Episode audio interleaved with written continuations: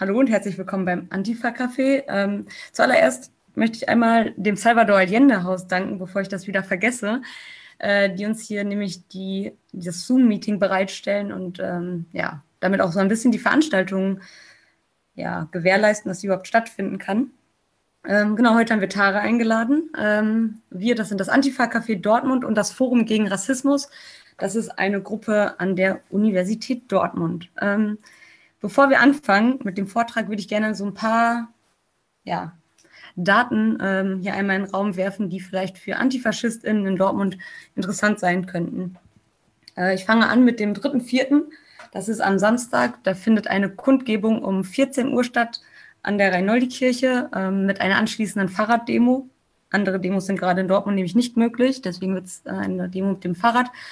Und die Demo richtet sich gegen die momentanen ähm, ja, die momentane sehr chaotische Politik, äh, die sehr unsolidarisch läuft. Nein, es sind keine QuerdenkerInnen. Es ist die neu gegründete äh, Kampagne Zero Covid Dortmund, also der lokale Ableger. Am Abend findet dann um 18 Uhr eine Veranstaltung wieder vom Forum gegen Rassismus statt mit Caro Keller zum Thema NSU und Spuren nach Dortmund. Äh, wie gesagt, 18 Uhr ist der Start. Ihr müsstet euch da einmal anmelden beim FGR Dortmund. Äh, wir stellen die Kontaktdaten nochmal auf Facebook und auf unserem Blog, dann könnt ihr euch dort anmelden. Genau, das ist nämlich eine Veranstaltung im Rahmen des neunten Tags der Solidarität. Der findet am 4.4. statt. Das ist der Todestag, Todestag von Mehmet Kubajik. Und ähm, anlässlich diesen, ja, anlässlich von dem Todestag von Mehmet Kubajik äh, macht der Tag der Solidarität um 14 Uhr eine Kundgebung vor der Auslandsgesellschaft. Das ist ähm, direkt am NSU-Mahnmal am Hauptbahnhof in Dortmund an der Nordseite. Genau. Ähm, dann kommen wir zur nächsten Woche. Da werden dienstags wieder die ja, VerschwörungsideologInnen, äh, AntisemitInnen und Corona-LeugnerInnen auf die Straße gehen und ihnen so ein Autokorso machen. Äh, da ist jetzt bisher noch nicht viel öffentlich. Ähm, ich weiß nicht, ob ihr das die letzten Wochen verfolgt habt. Da spielt die Polizei Dortmund sich ja gerade ziemlich auf und äh, kassiert irgendwelche Räder von AntifaschistInnen ein, die ihnen nicht gefallen, ähm, während die QuerdenkerInnen irgendwie zehn Kilometer entfernt mit dem Auto rumfahren. Also die Polizei wie gewohnt immer nicht ganz so toll, ähm, aber gut, auf die Polizei sowieso nie Verlass. Also achtet vielleicht lieber auf die Ankündigung von der Mean Streets Antifa Dortmund, der Autonom Antifa 170 und Amtsdo. Äh, und dann, wir sind das Antifa-Café, ein kleines Update von den Nazis. Die haben sich ja das erste Mal nach, ich weiß nicht, einem Dreivierteljahr mal wieder ähm, öffentlich gezeigt. Gut, es war jetzt eher die Resterampe da. Ähm, weiß nicht, wo sie die zusammengefercht haben. Ähm, denn es ist Daniel Evers in den Knast gegangen, mal wieder. Ist nicht sonderlich überraschend. Der Nazi ist immer wieder äh, gewalttätig geworden. Zuletzt ähm, wegen ein, also hat er einen rassistischen Angriff ja, begangen. Ähm, Dadurch, danach wurde seine Wohnung durchsucht und ja, jetzt sitzt er im Knast. Ähm, dann ist Matthias Drewer auch nicht mehr ganz so alleine. Genau. Und dann möchte ich das nächste Antifa-Café ankündigen. Das ist am 13.05. Und es wird ein Antifa-Einstiegsquiz sein. Und versprochen, es wird ein bisschen kürzer als das letzte Quiz. Also kommt gerne dazu, schreibt euch das schon mal im Kalender, den 13.05. Und bevor du anfangen darfst, Tara, möchte ich noch einmal daran erinnern, dass wir eigentlich jetzt im Nordpol sitzen würden, alle gemeinsam ähm, und irgendwie was trinken könnten, nett quatschen könnten, vor allem auch nach der Veranstaltung. Und damit es den Nordpol auch nach diesem ganzen Corona-Kram noch gibt, wäre es super, wenn ihr dem Nordpol ein bisschen spendet, wenn ihr das könnt. Äh, die Infos dafür findet ihr ja auf den Seiten vom Nordpol. Das, ich denke, das kriegt ihr alle hin, die Seite zu finden. Und dann würde ich einfach an dich übergeben, Tara. Ich denke, du kannst dich am besten selber vorstellen. Ja, vielen Dank erstmal für die Einladung. Ähm, und äh, ich würde super gerne mit euch im Nordpol sitzen und ähm, das feiern, dass ich dann so den Vortrag geschafft habe, den ich übrigens sehr gerne halte, aber es ist natürlich immer ein bisschen Nervosität auch beim Spiel. Und ähm, ich mag das Nordpol auch super gerne und finde es schön, dass, ähm, das habe ich euch eben auch gerade gesagt, dass antifaschistische äh, Strukturen in diesem Corona-Elend nicht komplett untergehen, sondern dass es irgendwie weitergeht. Und ähm, ja, bedanke mich erstmal einfach. Ähm, genau, ich bin Tara ich komme aus Hannover, ich äh, studiere soziale Arbeit und bin Erzieherin, Überraschung, eine Linke im sozialen Beruf. Ähm, und ähm, meine Themen sind Feminismus, Islamismus, Antifaschismus und ähm, Deutschrap. Das ist auf jeden Fall eine wilde Mischung, die sich hier auch ein bisschen jetzt im ähm, ersten Bild widerspiegelt. Mein Vortrag heißt Für immer fremd bestimmt, zum Vorwurf ein Token zu sein. Und hier im Bild ist die äh, Crew Advanced Chemistry abgebildet, die mit so den ersten Deutschrap-Hit hatte, nämlich äh, Fremd im eigenen Land ähm, womit äh, auch mein ähm, Buchbeitrag damals ein bisschen geendet hat. Spoiler, Spoiler. Und das war äh, dieses nette Buch hier, der Sammelband Freiheit ist keine Metapher. Ähm, ein Sammelband, der sich um die Themen Antisemitismus, Migration, Rassismus und Religionskritik geht. Und ähm, ist beim Querverlag rausgekommen. Falls ihr danach noch Fragen irgendwie habt, wie das entstanden ist, kann ich euch auch gern beantworten. Äh, so viel sei gesagt, dass ähm, über 30 Leute damals mitgeschrieben haben, ähm, unter anderem sehr coole Leute wie äh, Christo Lacerevic, der einen sehr, sehr lustigen Beitrag zu Critical Whiteness geschrieben hat, einen sehr informativen auch. Ähm, allerdings natürlich auch Leute mitgeschrieben haben, wo ich damals und heute, ähm, ich wusste nicht über alle Leute Bescheid, die da mitschreiben, wo ich heutzutage sage, mm, da hat man sich irgendwie keinen Gefallen getan ähm, mit, also wem vielleicht Ali Utlu was sagt oder so. Ähm, das sind natürlich auch so Bereiche, wo man halt immer sagen muss, okay, die Kritik an irgendwie Identitätspolitik schon gut, aber wie weit äh, möchte man äh, das drehen oder wem möchte man da überhaupt so das Megafon in die Hand drücken? Genau, und dann kommen wir auch schon zu meiner Gliederung des heutigen Abends. Also ich will euch ein bisschen durch äh, das Begriff. Kann ich dich noch einmal unterbrechen? Ja. Ich habe was ganz Wichtiges vergessen ja. und habe gerade von meiner Technik-Crew einen auf den Deckel bekommen dafür. Und zwar Fragen. Wenn Leute Fragen haben, werden wir die am Ende wieder machen, wie wir das auch die letzten Male gemacht haben. Ähm, und zwar könnt ihr die natürlich wie immer an die Kanäle des Nordpols schicken oder unter dem Hashtag AntifaCafé.do twittern. Ähm, oder, Achtung, neues Tool, ähm, auf menti.com ähm, gehen und da einmal den Code 46724704 eingeben. Den findet ihr auch nochmal auf dem Antifa-Café-Blog, den Code. Äh, und dann könnt ihr eure Fragen da einfach reinschicken. Ihr braucht dafür auch keine Zugangsdaten oder kein Account oder sowas. Da könnt ihr die Fragen schicken. Ich stelle die dann am Ende und jetzt äh, lasse ich dich in Ruhe, Tara. Alles okay, ich äh, kenne das gut.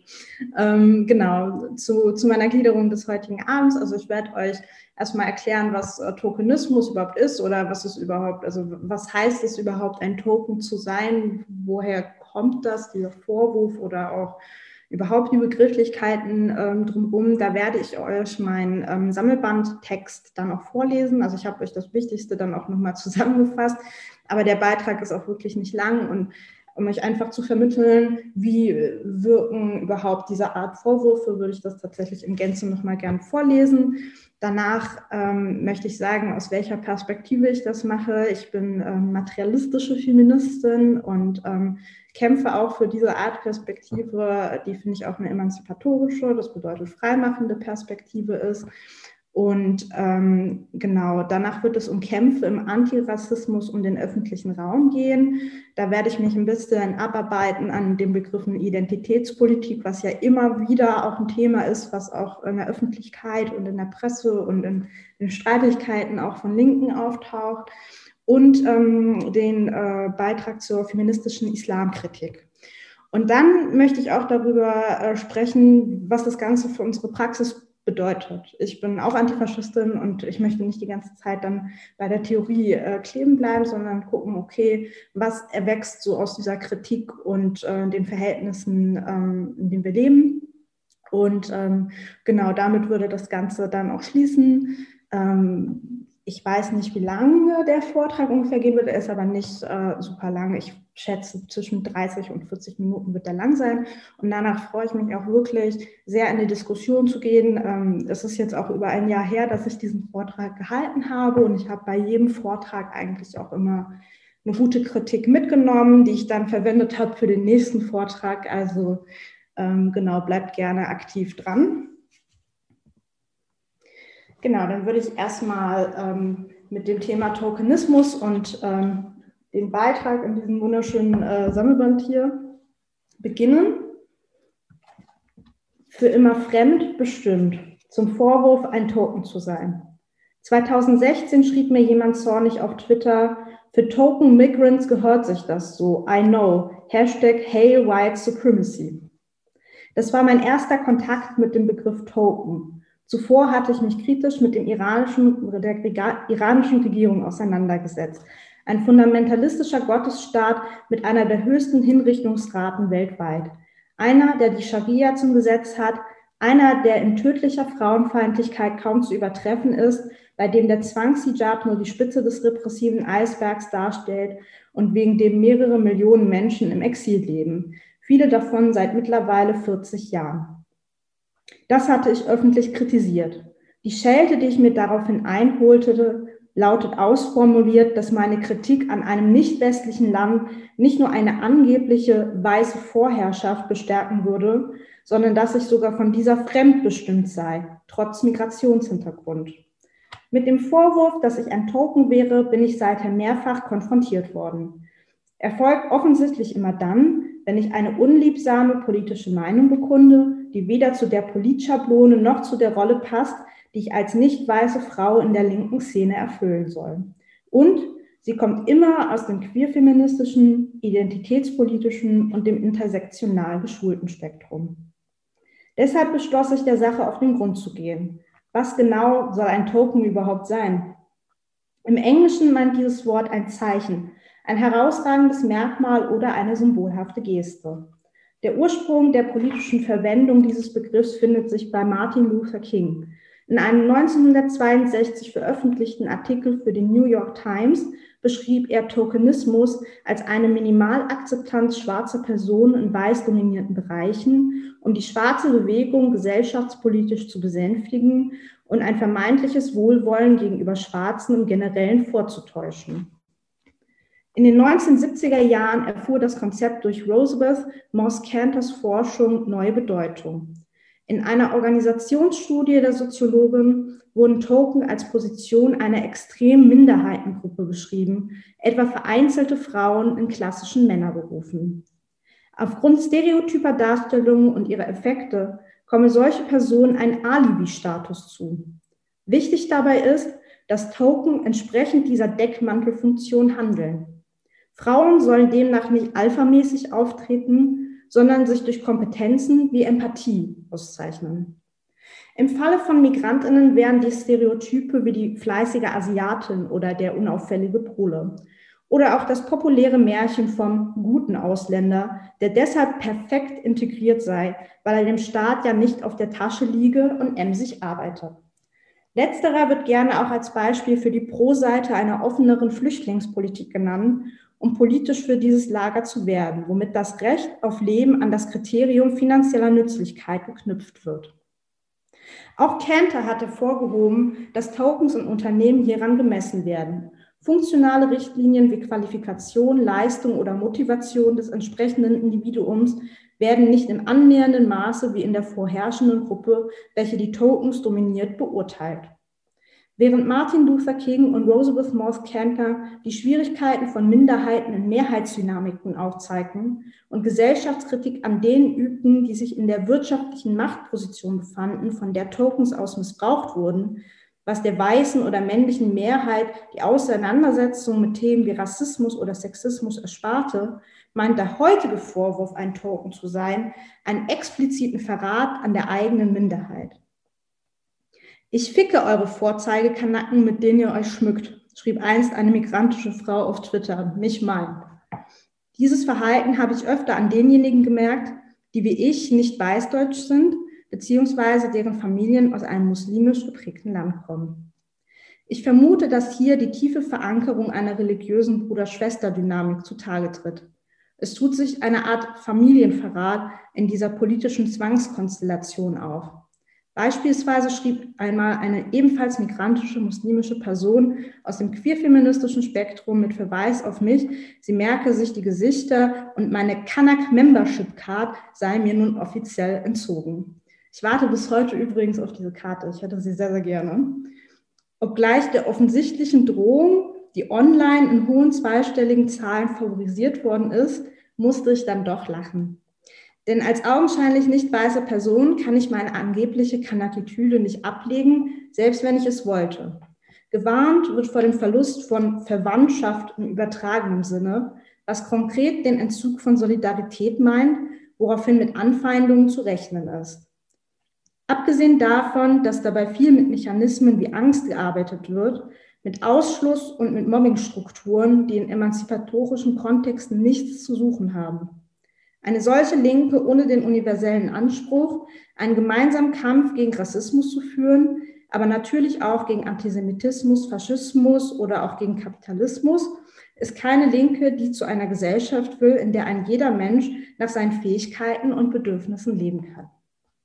Wie iranische Frauen schon 1979 auf den Demos gegen den von den Mullahs verordneten Zwangshijab riefen, Freiheit ist weder westlich noch östlich, sondern universal. Wenn jedoch Identitätspolitik das beherrschende Element des eigenen wie des kollektiven Selbstverständnisses wird, wenn ich Ansagen lesen muss wie die, dass man weißen Linken ja per se nicht trauen könne, wie soll so ein gemeinsamer Kampf um Gleichheit und das gute Leben für alle denn aussehen? Natürlich gibt es auch innerhalb der Linken verschiedene Ausprägungen von Rassismus. Diese anzusprechen tut weh und erfordert viel Sensibilität. Letztere wurde aber auch uns Kanakinnen nicht mit in die Wiege gelegt. Mit migrantischen Freundinnen tausche ich mich oft genug darüber aus, wie viel Rassismus in unseren eigenen Familien bezüglich jeweils anderer Ausländergruppen vorherrscht.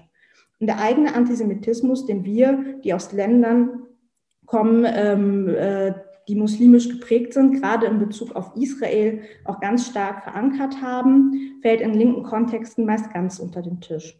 Zu sogenannten israelkritischen, nicht weißen Genossinnen hält man dort lieber gänzlich die Klappe. Oder man dichtet Jüdinnen und Juden gerne mal an. Sie seien ja auch von der, an, der, an der Unterdrückung beteiligt, die Weiße angeblich vorantreiben, denn sie seien ja selbst welche. Von der eigenen Haustür wird dann doch nicht gekehrt. Was also bringt gerade linke Kanakinnen dazu, solch einem identitätspolitischen Wahn zu verfallen? Meine Vermutung ist, dass es sich hierbei um eine Mischung aus mangelndem Geschichtsbewusstsein handelt, um fehlende analytische Begrifflichkeiten, ein Phänomen, das sich ohnehin durch die gesamte Linke zieht, um durch rassistische Erfahrungen verursachte Wunden sowie um das Verlernen von Streit und kritischer Solidarität innerhalb der linken Szene. Mit all dem wissen viele nicht umzugehen und oftmals würde es tatsächlich eine Therapie erfordern, um all das aufzuhalten aufzuarbeiten. Hier muss explizit gesagt werden, dass es kein Diss an Therapien. Ich bin großer Fan davon, wenn Leute sich äh, Hilfe holen und Hilfe suchen. Der durch Rassismus verursachte Schmerz erklärt auch zum Teil, weshalb sich identitätspolitische Kanaklinke zusammentun, weiße Linke nicht mehr als Genossinnen ansehen und in solchen Konstellationen Selbsthilfegruppe mit politischer Aktivität verwechseln. Das heißt nicht, dass es nicht gut und sinnvoll sein kann, migrantische Antifa-Strukturen zu bilden. Zunächst aber muss begriffen werden, dass auch Linke, die nicht deutscher Herkunft sind, nur durch Kritik, Streit und Reflexion wachsen können. Zudem gäbe es heute noch immer genug zu kritisieren, was Migrantinnen in ihrem Alltag erleiden müssen, gerade in wirtschaftlichen Belangen, innerhalb deren Kenter zu ihren Thesen gelangte. Zum Beispiel nutzen Firmen heute gerne Menschen aus Minderheiten, um unter dem Stichwort Diversity Management Frauen oder migrantische Personen einzustellen, als Beweis dafür, wie fortschrittliche Unternehmen ist. Ähm, das ist übrigens sehr lustig. Ich habe letztens mal geguckt, wie die heutige äh, Germany's Next Topmodel Staffel aussieht und jedes dritte Wort ist dann immer Diversity, ähm, obwohl die Frauen halt alle auch sehr enorm schön sind, äh, nur dass, äh, dass mittlerweile unterschiedliche Hautfarben und Haarfarben sind und darüber sind sie dann super stolz, dass ähm, ein ungesundes Frauenbild propagiert wird, nur in möglichst verschiedenen Farben.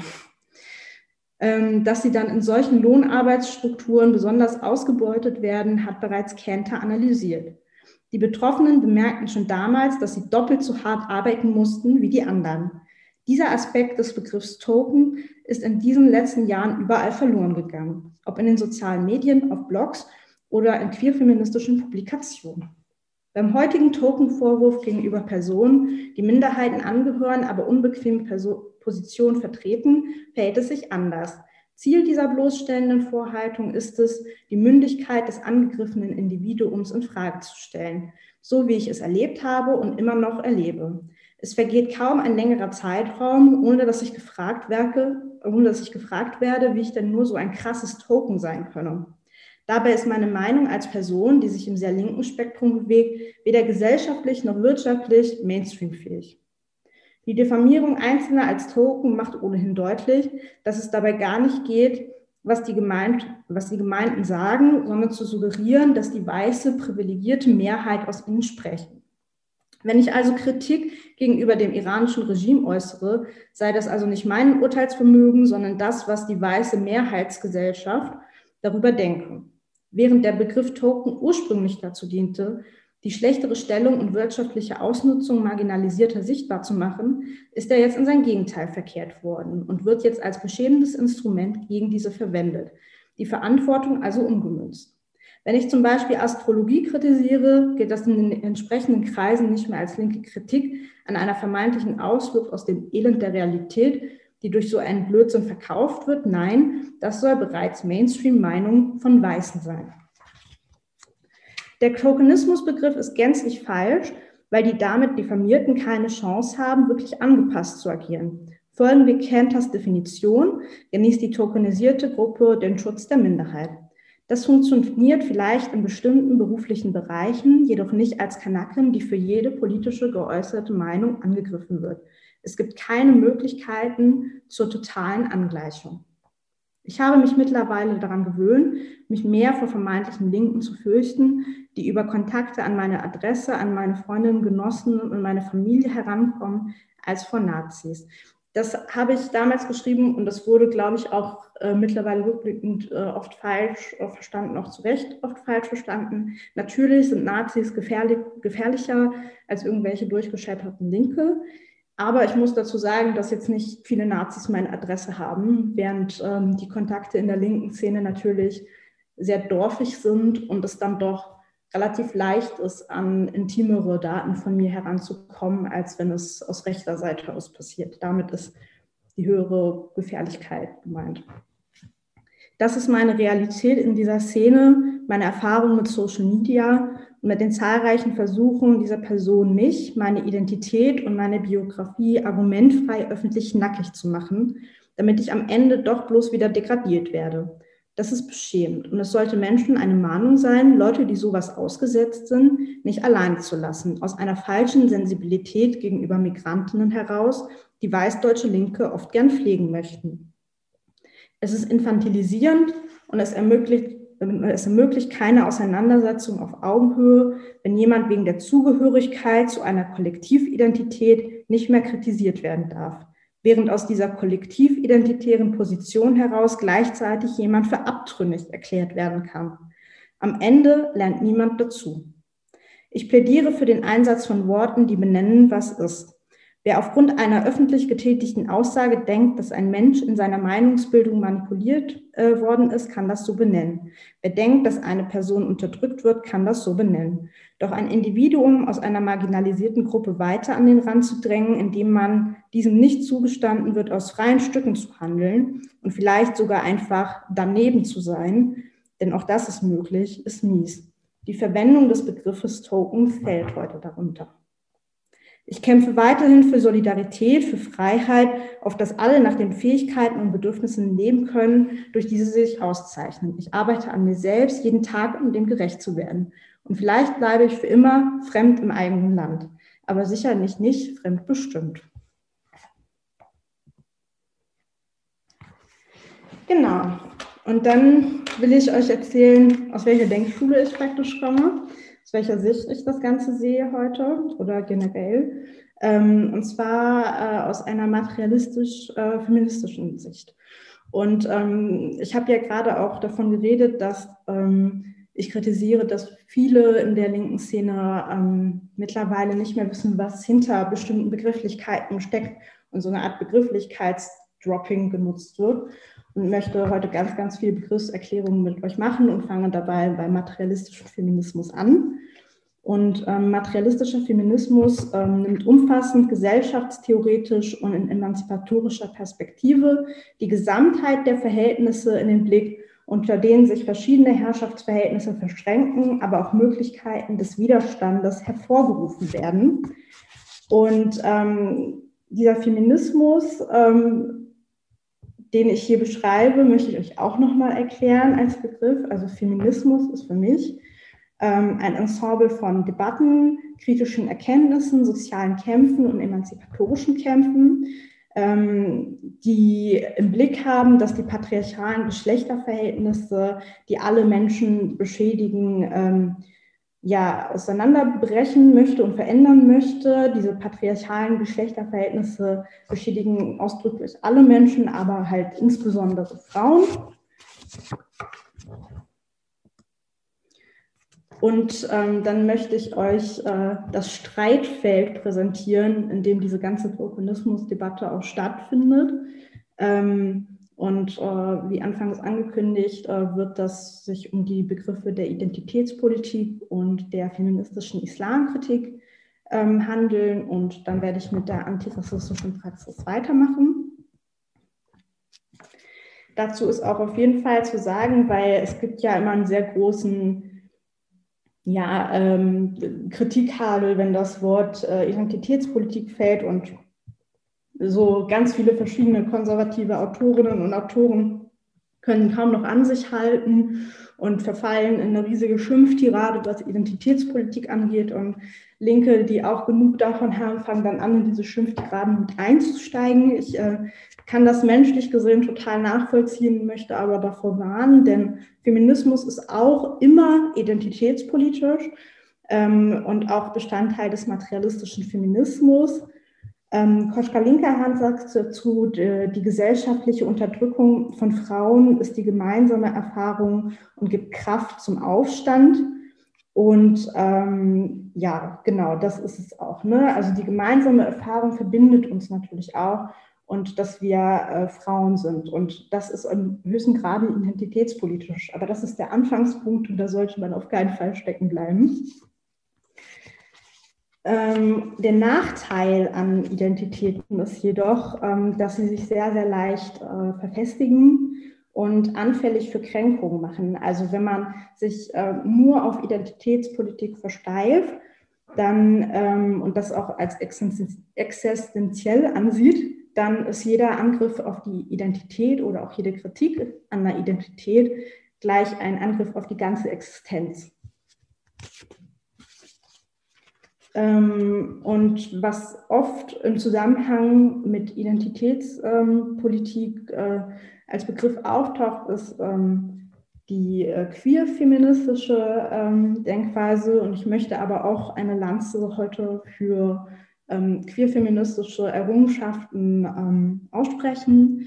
Ähm, queerfeministische Kritik ist oder war auch sehr lange ähm, radikal in ihrer Kritik bezüglich Rassismus, vielleicht anders als so ein Second Wave äh, Feminismus, ein Radikalfeminismus, der migrantische äh, Frauenkämpfe nicht so auf dem Schirm hatte.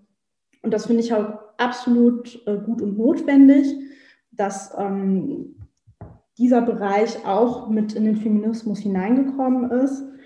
Ähm, also man muss auch dazu sagen, dass es innerhalb der Linken halt viel aufzuarbeiten gibt bezüglich rassistischen Stereotypen oder ähm, Blickwinkel, dass man die auch mit einschließt, was ich finde auch ähm, zu großen Teilen gerade ähm, nach dem NSU passiert ist, was auch notwendig war. Ähm, ich möchte dazu ein Demo-Beispiel nennen. Ähm, es gab in Kassel 2006 eine Kein zehntes Opfer-Demo. Und die war äh, lediglich getragen von Migrantinnen äh, und Migranten, ähm, also total fernab der linksradikalen Szene, die das äh, zu dem Zeitpunkt überhaupt nicht auf dem Schirm hatte. Also es gibt einen großen Nachholbedarf, was dieses Thema angeht. Ähm, man muss dazu aber auch sagen, dass der Queerfeminismus ähm, die Kritik ähm, am patriarchalen, patriarchalen Zuständen im Islam ähm, sehr oft ausgeklammert hat, ähm, weil der in der für viele im Queerfeminismus nicht in perfekter Harmonie funktioniert hat mit dem intersektionalen Ansatz, ähm, den die Leute bestimmt im besten Gewissen irgendwie vertreten haben. Ähm, Intersektionalität heißt aber nicht, dass man ähm, praktisch dieses berühmte ähm, so Betroffenheits-Bingo irgendwie spielt, sondern Intersektionalität ist die Betrachtung von verschiedenen diskriminierenden ähm, auch Herrschaftsverhältnissen. Und ähm, ich finde es auch ein gutes Instrument, um sich äh, verschiedene ähm, Diskriminierungsverhältnisse mal anzuschauen. Es aber auch nicht das Einzige. Auch da wieder sollte man nicht dran äh, kleben und stecken bleiben. Und ähm, ja, im Zuge dieser Harmonie, die ich dann halt gestört habe, wurde ich dann auch sehr oft irgendwie Kronzeugen, Token und Onkel Emma genannt und solche Geschichten. Und ich fand es ganz lustig. Eine Genossin meinte dann mal zu mir, dass mir die Leute einfach nicht verzeihen, dass ich nicht weiß bin, dass sie nicht direkt darauf schießen können. Und dann muss man den Umweg gehen und sagen, ja, aber die ist beeinflusst von Weißen. Und ähm, Angriffe dieser Art ähm, als Verräterin im äh, Zwangskollektiv passieren auffällig oft Frauen. Ähm, genau, und ich glaube, dass das schon was damit zu tun hat, dass es eine queerfeministische Abneigung äh, gegen den Begriff Frau gibt, beziehungsweise gegen den Begriff Cis-Frau. Ähm, das hängt damit zusammen, dass im Queerfeminismus ähm, äh, Dekonstruktion von Geschlechtern eine sehr große Rolle spielt ähm, der, der Begriff, ähm, dass, dass die Frau auch dekonstruiert werden kann, das trifft auch einen Nerv bei vielen Menschen, die daraus einen Ausweg sehen äh, aus den Geschlechterzwängen, in denen wir alle leben ähm, und trifft dadurch halt auch den Nerv ähm, nach diesem radikalen Begehren nach einem Ausbruch aus diesen Zwangsverhältnissen, ohne aber die Analyse äh, dazu zu bieten, warum das in den Verhältnissen, in denen wir leben, im Diesseits halt so schwierig ist. Ich muss dazu auch wirklich ausdrücklich äh, betonen, dass es, finde ich, gerade für eine emanzipatorische Bewegung, ähm, wo ich hoffe, dass es mit der Linken noch irgendwann in die Richtung gehen wird, dass es, ähm, dass auf die eigene Marginalisierung zurückgeworfen werden, ein Rückschritt ist. Also eine Genossin, die auch noch mal ein paar Jahre älter ist als ich, meinte dazu, dass auf einmal mit dem Trend des Queerfeminismus ähm, sie auf einmal in der Szene eine Ausländerin wurde. Also Originalsatz war wirklich, auf einmal war ich in der linken Ausländerin. Und ich muss auch sagen, dass ich ziemlich viele Anfragen gekriegt habe in Richtung, hey, wir suchen eine Woman of Color und dachten da halt an dich. Und ähm, allein der Faktor ist halt super inhaltslos und ähm, es wird gar nicht irgendwie auf die eigenen Qualitäten und Talente von Menschen dann geachtet, die einen Migrationshintergrund haben, sondern dann irgendwie nur aufgrund des Looks. Und davon äh, möchte ich euch allen abraten, auch wenn ich glaube, dass äh, das Risiko bei euch Zuschauern wahrscheinlich gering ist.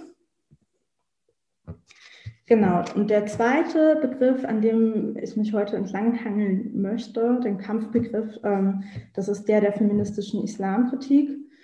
Und ähm, genau, da werde ich auch nochmal auf die Begrifflichkeiten jeweils eingehen. Ähm, Im Queerfeminismus wird, wird, der Islam sehr oft als äh, Religion der vermeintlich Unterdrückten ähm, präsentiert. Das verkennt aber, dass äh, der Islam eine eigene, sehr lange Imperialismusgeschichte hat ähm, oder unterdrückendes Instrument für viele ähm, Musliminnen und Muslime ist ähm, sei es jetzt irgendwie in staatlicher Form im Iran mit dem Gottesstaat oder auch ähm, islamistische Strukturen ähm, wie ähm, Daesh, also dem, dem islamischen Staat. Und ähm, auch hier gibt es wieder Begriffe, mit denen hantiert wird, ähm, wo ich nochmal raten würde, einen kritischen Blick drauf zu werfen. Das ist einmal der Begriff der Islamophobie. Ähm, der wird auch oft von Islamisten als ähm, so eine Art islamistischer Kampfbegriff benutzt, ähm, wo dann jede Kritik an Praktiken ähm, im Islam als Beleidigung aller Muslime ausgelegt wird. Und ich würde da wirklich auch dafür plädieren, dass man genauso wie man ähm, kein Wording irgendwie von Rechten übernimmt, auch kein Wording von Islamisten übernimmt und ähm, sich den Begriffen bisschen klemmt der Islamophobie. Ähm, Bezüglich dem Begriff Islamkritik an sich muss ich auch sagen, dass der Begriff, dass ich mich damit halt auch noch ein bisschen schwer tue, weil ich es wichtig finde, eine dezidierte Kritik auch am Islam zu fassen und nicht nur am Islamismus.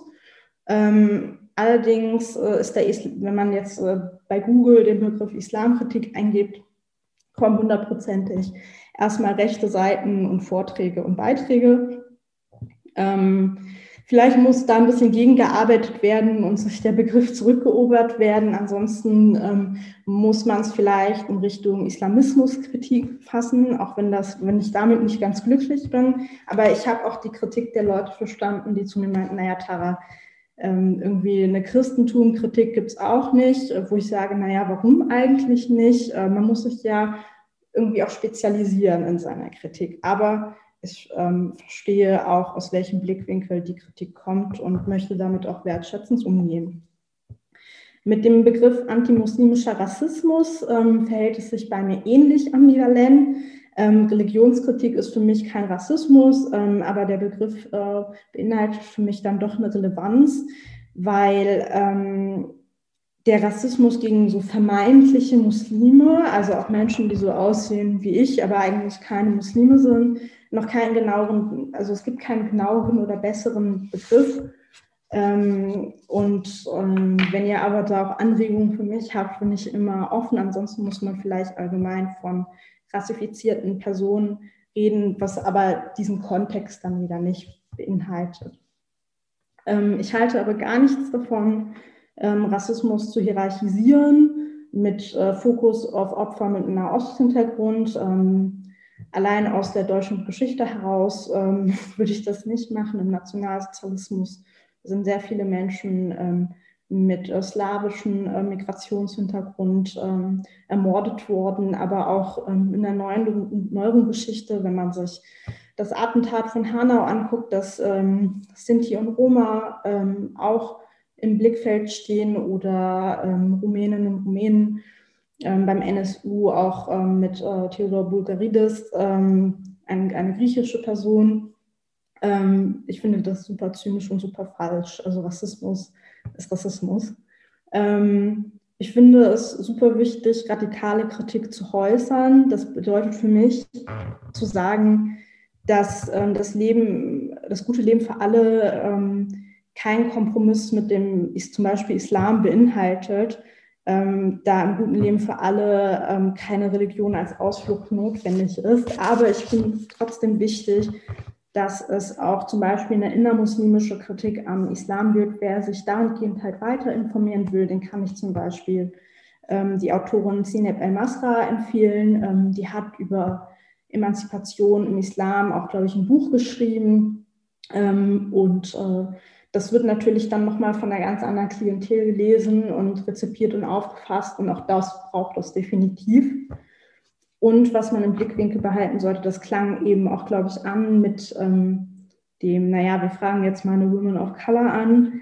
Repräsentation ist durchaus ein wichtiger Schritt. Also, keine Ahnung, wenn ich ein Panel sehe mit irgendwie sechs Typen, denke ich mir auch so, okay, musste das denn sein? Also gab es jetzt niemand Inhaltliches, ähm, Gutes äh, für, diese, für dieses Panel. Das gucke ich mir nach aller Wahrscheinlichkeit nicht an.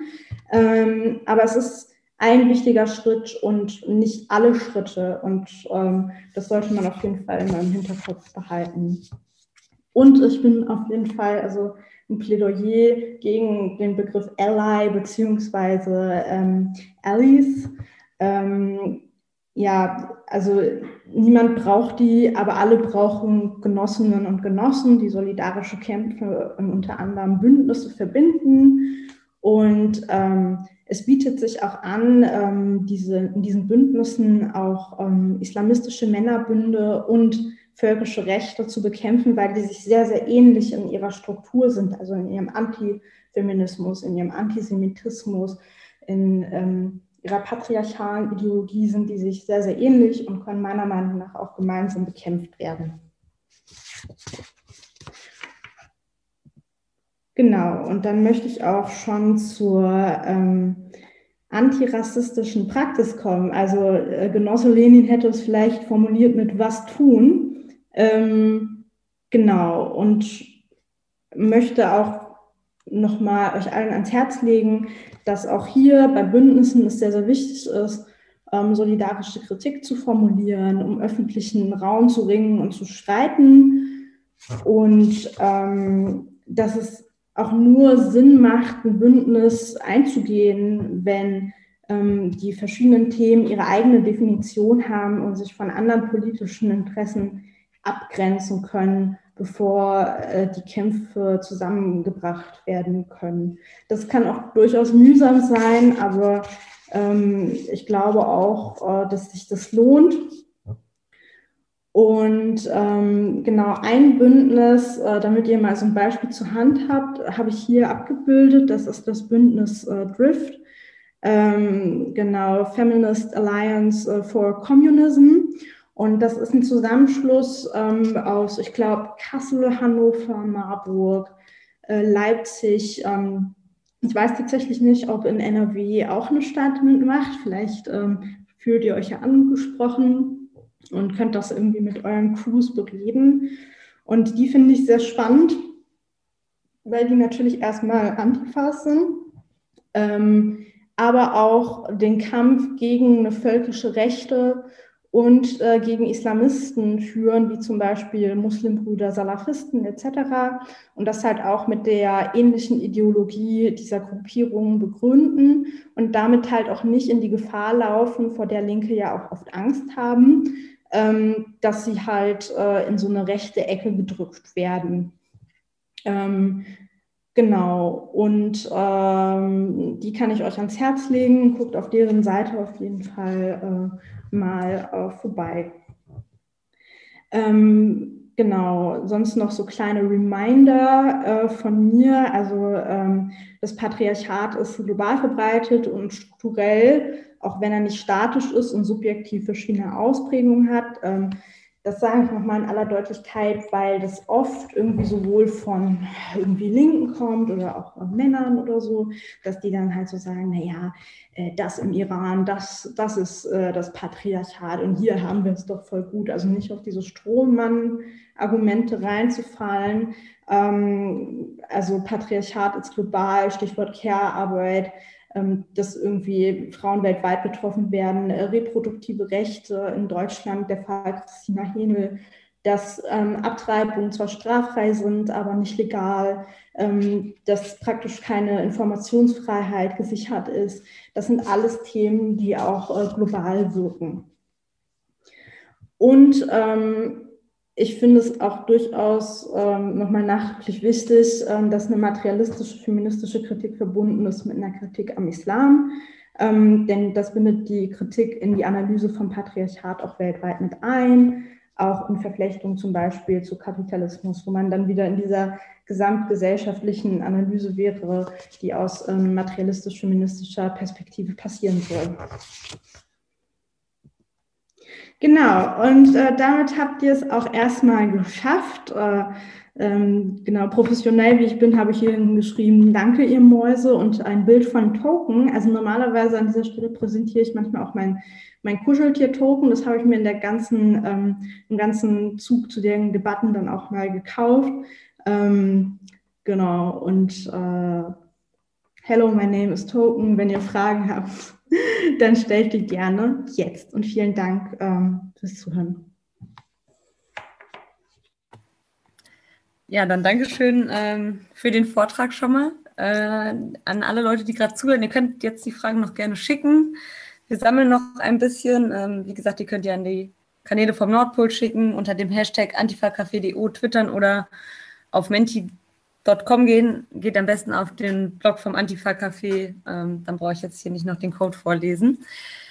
Und solange habe ich Fragen für dich, Tara, die sind ähm, ja vielleicht ein bisschen oberflächlicher, aber gute Einstiegsfragen, würde ich sagen. Und zwar die allererste Frage: Du hattest angekündigt, dass du beim Antifa Café heute ein Fred Perry Kleid tragen würdest. Ja. Ja, das stimmt. Ich wollte es auch tragen und es ist aber in der Wohnung von meinem Freund. Also ihr könnt alle jetzt mit der Shame-Glocke ähm, meinen, meinen Freund äh, dingsen, weil der es gebunkert hat. Okay. ich habe ich hab einen hab Nike-Pulli, tut mir leid. Ich, aber irgendeine Markenklamotte hängt wahrscheinlich immer an mir dran. Da bin ich äh, sehr stereotype Linke. Ja, dann musst du vielleicht nochmal in Nordpol kommen und dann ähm, musst du das Kleid mitbringen. Okay, dann kommen wir mal zur, äh, zur ersten ernsthaften Frage. Mhm. Und zwar äh, geht es um die AfD. Ja. Und zwar, wie man die AfD ja, Strohmänner ähm, kritisiert, wenn so, wenn diese nach dem Motto vorgehen, wir sind ja keine RassistInnen, weil wir haben ja schwarze PolitikerInnen. Ähm, also wie kann man die kritisieren, ohne dass man dann vielleicht die schwarzen PolitikerInnen bei denen als Token darstellt? Ähm, ja. ja, weil die ja schon irgendwie auch eine beschissene Meinung haben, aber auch von der AfD einfach genutzt werden als Argument. Ja, auf jeden Fall. Ich würde dann aber auch ähm, immer sagen, dass natürlich auch Migrantinnen und Migranten ähm, Faschistinnen und Rassistinnen sein können. Also ob das jetzt schwarze Personen sind, ob das ähm, auch Leute sind wie die Grauen Wölfe, die ja sehr oft äh, türkischer, ähm, äh, die oft türkische Wurzeln haben so auch AusländerInnen, Migrantinnen, Kanakinnen, wie auch immer man das nennen möchte, sind, äh, können rassistisch sein. Und dann muss man das auch ganz klar so benennen können. Alles andere fände ich dann äh, viel problematischer, Leute aufgrund ihrer Herkunft nicht in ihrer Ideologie zu kritisieren und auch äh, schwarze äh, Rassisten bleiben Rassisten. Ja, klare Antwort. Ähm, dann gibt es erstmal einen Dank für den spannenden Vortrag und auch für deine stabilen Tweets von einer Person. Ähm, und nochmal die Frage, ob du vielleicht einführende Texte ähm, zum Islamismus und der Kritik daran geben könntest.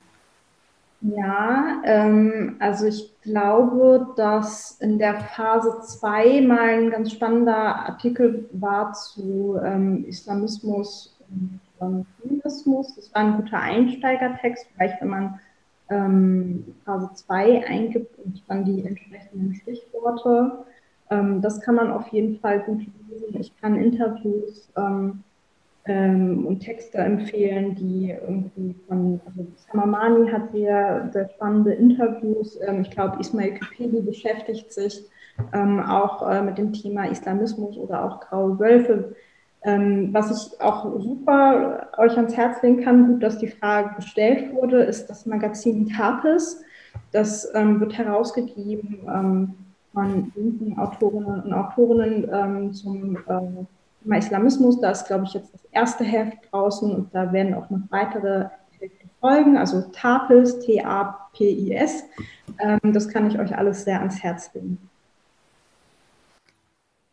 Die nächste Frage ähm, bezieht sich auf diesen Trend, ähm, dass man irgendwie die Repräsentation in demokratischen und wirtschaftlichen Strukturen als die Lösung für alles präsentiert. Äh, wie sollte man als Linke damit umgehen? Wie sollte man als Linke damit umgehen? Das auf jeden Fall genauso benennen und sagen, das ist nicht viel mehr als äh, Repräsentation zu eurem eigenen wirtschaftlichen Nutzen. Also ich habe ja eben zum Beispiel das System Germany's Next Topmodel äh, benannt, nur weil da jetzt äh, eine, also mehrere migrantische Personen, schwarze Personen, ähm, vielleicht eine Person, die auch mal mehr wiegt als äh, 49 Kilo dabei sind. Ähm, wobei ich das auch immer ein bisschen zynisch finde, vollkommen normalgewichtige Frauen als irgendwie plus heiß zu betiteln, dass das halt alles dafür ist, um, um wirtschaftliche Vorteile sich herauszuarbeiten äh, und ähm, wirtschaftlichen Profit zu machen. Also das als Linke auch ganz klar zu benennen, nein, nein, das ist nicht das gute Leben für alle, sondern das ähm, sind nur Erweiterungen äh, einer kapitalistischen Herrschaft. Äh, was hältst du denn von, schätzt du das ein, vielleicht auch jetzt fernab von so einer linksliberalen Bubble, sondern vielleicht auch in der ähm, linken oder in der radikalen Linken? Wie wichtig findest du Repräsentation da?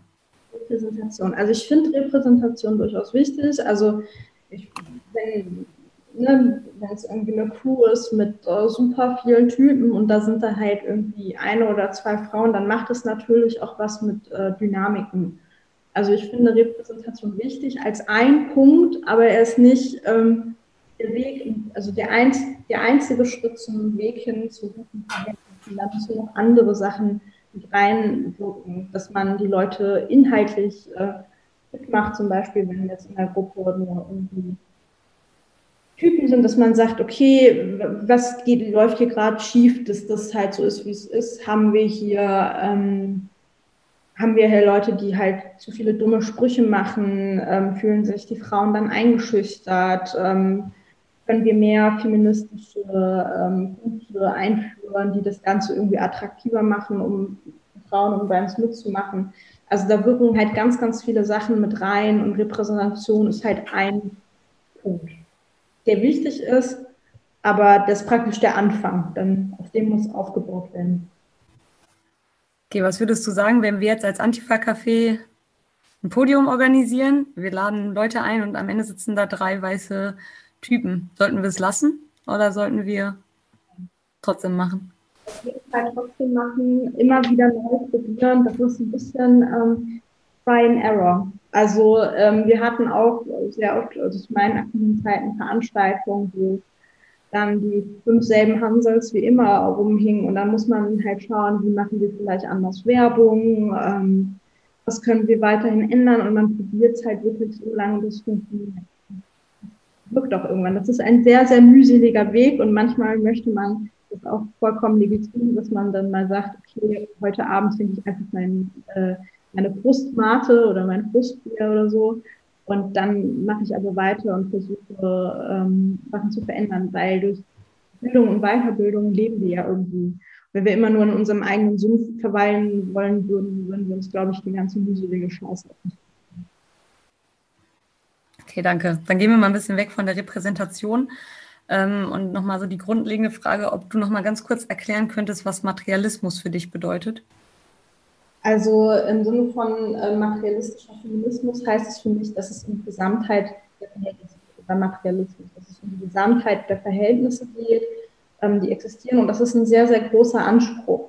Das bedeutet, man muss eigentlich immer alle ähm, Verschränkungen von Verhältnissen im Blick haben. Ähm, man muss dazu halt auch Risiken kennen. Also es ist ein sehr, sehr großes Thema zu sagen, wir machen eine Kritik aus der Gesamtheit der Verhältnisse heraus. Also es ist eigentlich immer ein Prozess und man kann das auch nie als ganzes, also ich kann jetzt nie sagen, ich betrachte das aus der ganzen Gesamtheit aller Verhältnisse hinaus. Das ist für uns Menschen nicht greifbar, aber das muss der Anspruch sein, dass man das genau wie möglich macht, um auch eine genaue Analyse fassen zu können. Okay, super. Dann haben wir eine Frage ähm, zu dem Begriff Freiheit. Den wollen ja, benutzen ja gerade irgendwie alle möglichen politischen Lager. Freiheit ist ja der neue Trendbegriff, ähm, vor allem auch bei QuerdenkerInnen. Und äh, die Person, die die Frage stellt, sagt, wir brauchen vielleicht mal eine neue Kritik des Begriffs oder was meinst du und was ist für dich Freiheit? Ja, ähm, auch Freiheit ist natürlich ein großer Begriff. Ich würde der Person, die da fragt, zustimmen, dass man das auch wie alle Begrifflichkeiten nochmal genauer definieren muss. Freiheit ist für mich etwas Universelles. Ähm, Freiheit ist für mich erreicht, wenn alle Menschen nach ihren ähm, Fähigkeiten und Bedürfnissen individuell verschieden leben können. Ähm, das ist für mich Freiheit und Freiheit bedeutet auch, ähm, dass man aus den herrschenden Verhältnissen raus ist, wie äh, aus dem Kapitalismus, aus dem Patriarchat dass man diese Verhältnisse besiegt hat, dann wären für mich alle Menschen frei und das wäre für mich eine universelle Freiheit. Okay, danke. Ähm, dann gibt es einmal nochmal den Kommentar, dass es keine Frage gibt, aber dass du einen sehr guten Vortrag gemacht hast und dafür wird sich bedankt. Das möchte ich dir natürlich nicht vorenthalten. Ähm, und dann geht es nochmal um die Frage, ähm, ja, wie man gegen IslamistInnen arbeitet oder dagegen vorgeht und kämpft. Ich glaube, das ist auch eine Frage, die für Dortmund ganz spannend ist. Ähm, wir haben ja nicht nur, ja, wir haben auch das Problem mit IslamistInnen, sagen wir es mal so. Ähm, gleichzeitig ist das ja teilweise für kurdische GenossInnen auch etwas schwierig vor Ort, ähm, weil die ja auch unter Angriffen äh, von IslamistInnen arbeiten und das ist ja so ein, ja, auch so ein gewisses Spannungsbild, äh, Spannungsfeld. Wenn man gegen IslamistInnen arbeitet, wird es ja vielleicht auch für die kurdischen GenossInnen etwas schwieriger. Kannst du dazu irgendwas sagen? Ja, ähm, erstmal finde ich es super wichtig, sich dahingehend äh, zu vernetzen, dass die kurdischen Genossinnen sich zum Beispiel nicht allein fühlen, weil mehrheitlich Weißdeutschen als darauf reagieren soll. Dann heißt es erstmal, ähm, Recherchen zu betreiben, also welche Strukturen herrschen überhaupt in der Stadt, wenn ihr sagt, ihr habt auch Probleme mit Islamisten ähm, vor Ort, dass man sagt, okay, wenn es zum Beispiel um graue Wölfe geht, wer von uns kann hier eigentlich Türkisch? So, weil dann kann man zumal ganz viele Sachen erstmal nicht lesen, wenn man der türkischen Sprache nicht mächtig ist.